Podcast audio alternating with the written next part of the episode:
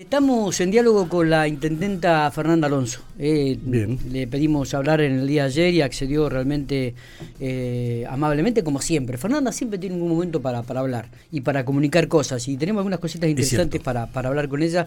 Eh, Fernanda, bueno, nos metemos ahora sí en, en lo que tiene que ver en, en la función, en lo ejecutivo, en, lo, en lo social. Estuviste el otro día con el secretario de Trabajo de, de la provincia de La Pampa, Pedontá, recorriendo algunas industrias aquí en Pico, eh, con un programa de fortalecimiento del trabajo pampeano. Contanos qué es esto un poco en profundidad para que la gente se entere, co- cómo es el tema. Bueno, la verdad que sí, estuvimos eh, recorriendo, pero también visitando ya empresas que algunas de ellas tienen el acceso a este programa eh, de fortalecimiento, que es nada más y nada menos que el acompañamiento económico, financiero de 23 mil pesos por nuevo puesto de empleo que se genere. Y Pico ya tiene más de 180 nuevos puestos que viene acompañando el gobierno provincial. Estamos hablando de 65 empleadores eh, que en general Pico a- en este último año han gestionado el acompañamiento del programa y la verdad que lo que pretende el gobierno provincial es eh, seguir promocionando el programa, por eso nos pide al municipio que eh, seamos los gestionadores y los articuladores entre, la entre el personal eh, que, que aún no se ha- entre las personas que aún no se han insertado laboralmente y esta demanda que tienen eh, los empleadores que eh, lentamente pero sostenidamente se viene activando. Entonces, en ese sentido es que eh, hicimos también una reunión con UNILPA donde eh, les, les, eh, informamos de este nuevo convenio co- de colaboración que existe entre ambos organismos del Estado y les recordamos de que está vigente, de que son 23 mil pesos por nuevo puesto de trabajo que les aporta el gobierno provincial, que se va actualizando de manera trimestral ese aporte y eh, que también está eh, con el beneficio de no pagar los eh, impuestos impositivos que genera un puesto de trabajo por el primer año de funcionamiento. Así que realmente es una alternativa, lo que busca el gobierno provincial con esto y lo que nosotros hacemos es, es la gestión y, articulación de esto, es generar trabajo, es la inserción laboral en blanco, obviamente, de todas las personas que, que lo puedan ir haciendo. ¿Hay, hay algún dato estadístico en General Pico en cuanto a lo laboral, este, fuentes de trabajo, Fernanda? Mira, nuestra oficina de empleo, eh, que permanentemente eh, actualiza los datos eh, de las personas que se eh, que buscan empleo y que se acercan al lugar demandando esta posibilidad, eh, maneja más de, de- de entre 2.000 y 3.000 personas que permanentemente van y vienen en esa oficina de empleo buscando alternativas de La- capacitación, de inserción laboral. Eh, y paralelo a esto también eh, hay toda una búsqueda por fuera de la oficina de empleo, ¿no? Claro. Eh, que, que la gente hace en función de, de- de, bueno de, de- esta cuestión de que pretende realmente lograr un empleo. Eh, no sé si hay algo más para agregar este tema, porque me quería meter en lo que tiene que ver con el ámbito universitario. Siempre fue una fuente de ingreso muy importante para General Pico, el polo universitario. Sabemos que este año vuelven las clases presenciales, ya están los chicos ah, este, comenzando a cursar algunas carreras veterinarias, ya arrancaron los ingresantes en ingeniería. ¿Te preocupa esta falta de, viviendas para alquilar, este, teniendo en cuenta lo que significaba esto para, para los ingresos en, en la ciudad? Sí, preocupa y la verdad es que no solo la falta, sino también los costos que tienen lo que hay. Eh, Sí. Así que sí, es, es un tema no menor, eh, que de hecho vemos algunos desarrollos inmobiliarios en la zona, eh, aledaña a las, a las facultades que tenemos en Pico, Sí. eh, que aún le falta, pero que también eh, sabemos que tienen que hay mucha más demanda sin cubrir.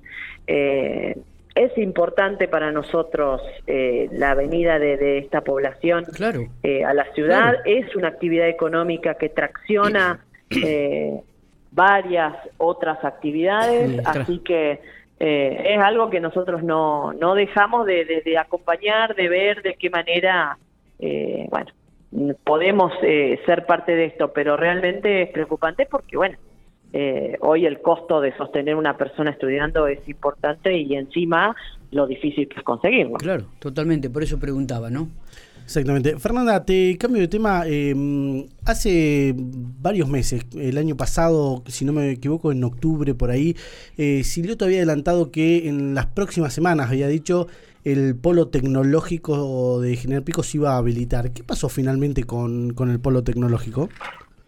Ya está prácticamente listo. Yo creo que en breve vamos a tener fecha y supongo que tiene que ver con esta coordinación que, tienen que lograr.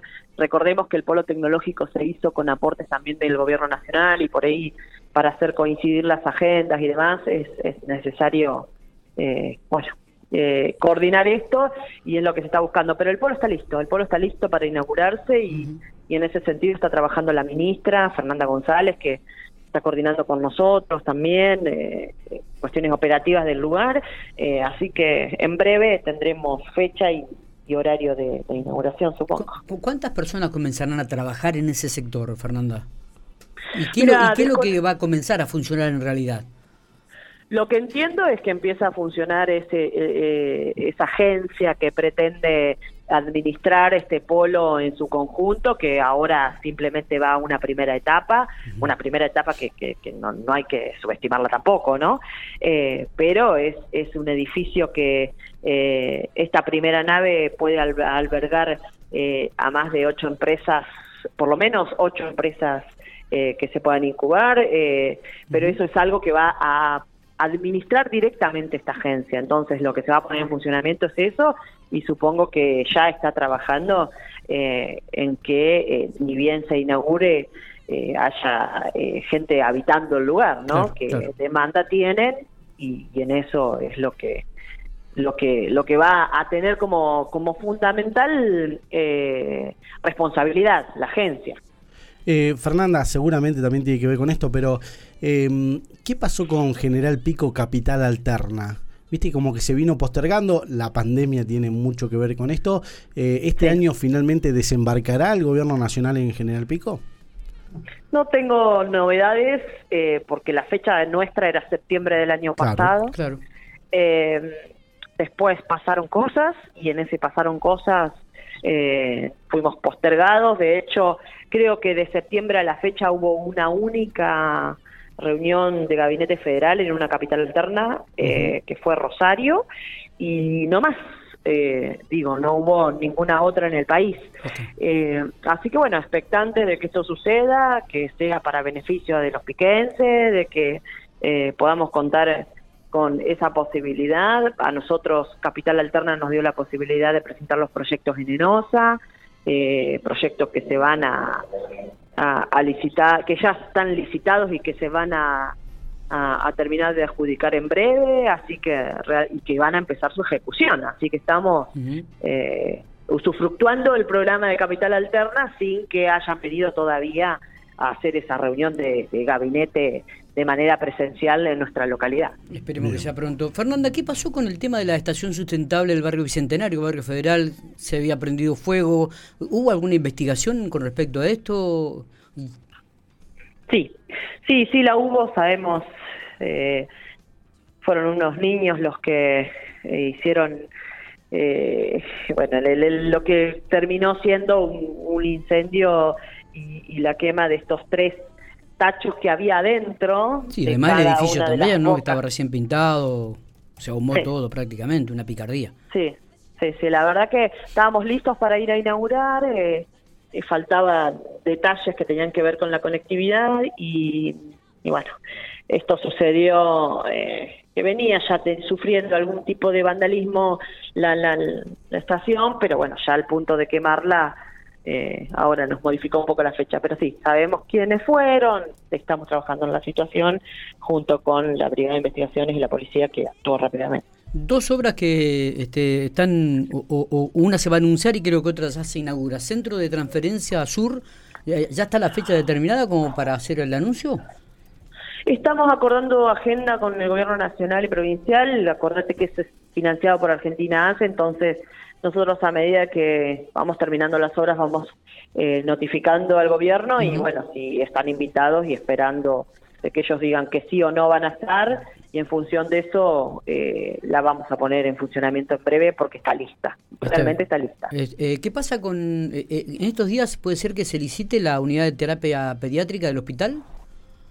Tenemos fecha para este miércoles 16 a las 10 de la mañana, la UTI pediátrica, así que bueno, vamos a, a contar ya con esa esa concreción ¿no? de esa obra que se anunció oportunamente y, que bueno que ya va a tener eh, este primer paso de obra que, tiene un, presupuesto asignado y veremos cuántas empresas son las interesadas en, presentarse. Si bien lo político digo y lo ejecutivo es ir resolviendo los problemas día a día del vecino, digo, eh, ¿qué, es lo que vas pensando de aquí a estos dos años que te quedan de, mandato, Fernanda? ¿Qué es lo que te preocupa? ¿Qué es lo que vas planificando?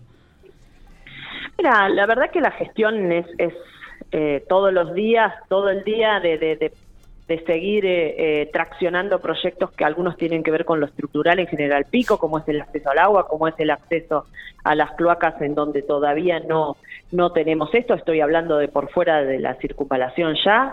Dentro de la circunvalación hay servicios que eh, deben mejorarse y contribuciones de mejoras que deben realizarse, como cordón cuneta aún, como asfaltado aún y como el mantenimiento de las calles que tenemos ya asfaltadas y, las de tierra. Así que son todos servicios que eh, vienen a, a, ser parte de, nuestra planificación, más allá de las obras, de las obras que tenemos en, ejecución eh, y otras en gestión, sí, son muchas.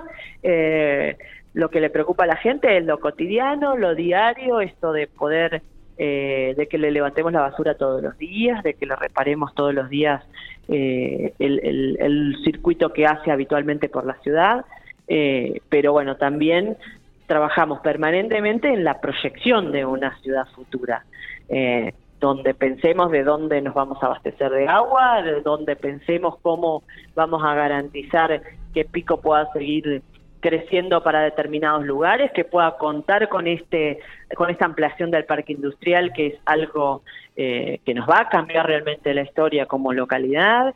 Eh, bueno, realmente son, son varios los proyectos y son varias las cosas que aún quedan pendientes para los próximos dos sí, años. Y, y a esto hay que agregarle que hace poquitito hablábamos con Corpico, todo lo que tiene que ver con el desagüe cloacal, donde están hasta prácticamente al tope las lagunas, ¿no? Bueno, la condición climática que estamos viviendo, donde llovió 1.700 milímetros cuando la media anual son 700, la verdad que afecta no solo eh, el pavimento de la ciudad, no solo las calles de tierra de la ciudad, sino también eh, a dónde escurre todo ese agua de desagüe pluvial y del desagüe cloacal de la ciudad, donde tenemos muy alta la napa, tenemos eh, muy al límite eh, las piletas de tratamiento de la red local eh, y que requiere una obra para la disposición final del agua que también la hemos presentado en ENOSA y la estamos trabajando. pero bueno, son todas obras que la verdad es que como no la pasás cotidianamente por encima, uno no las tiene como incorporadas y necesarias, pero realmente es algo de lo que nos estamos ocupando. Eh, ¿Es eh, muy loco pensar algún cambio en alguna secretaría o eh, en el municipio? Yo la verdad que los cambios a mí no me no me a ver no me asustan cuando uno está convencido y que los cambios tienen que ser para bien. Si eso es necesario lo vamos a hacer, como lo hemos hecho en algunas otras direcciones como hasta ahora. siempre es, es algo que está ahí latente y que tiene que ver con esto, de, intentar mejorar y hacer las cosas de la mejor manera posible, eh, encontrando las personas que puedan dirigir esos proyectos. Fernanda, yo no sé si nos queda con el tintero, no sé si tenemos alguna ahí primicia eh, debajo de, Siempre le pedí lo mismo. Y, viste, siempre es lindo, porque aparte siempre es bueno, porque después es título de, alguna nota también. Si no, te agradecemos como siempre esto, estos minutos que ha tenido Ah, les mando un abrazo enorme, feliz cumpleaños. ¿Quién cumplía años por ahí? Matías. Día de los enamorados. El día de, todo. es, un combo lo de él, es un combo. Bueno, portante bien en el Día de los Enamorados entonces, como corresponde. Eh, un abrazo enorme a todos y a disposición. Gracias, Fernanda.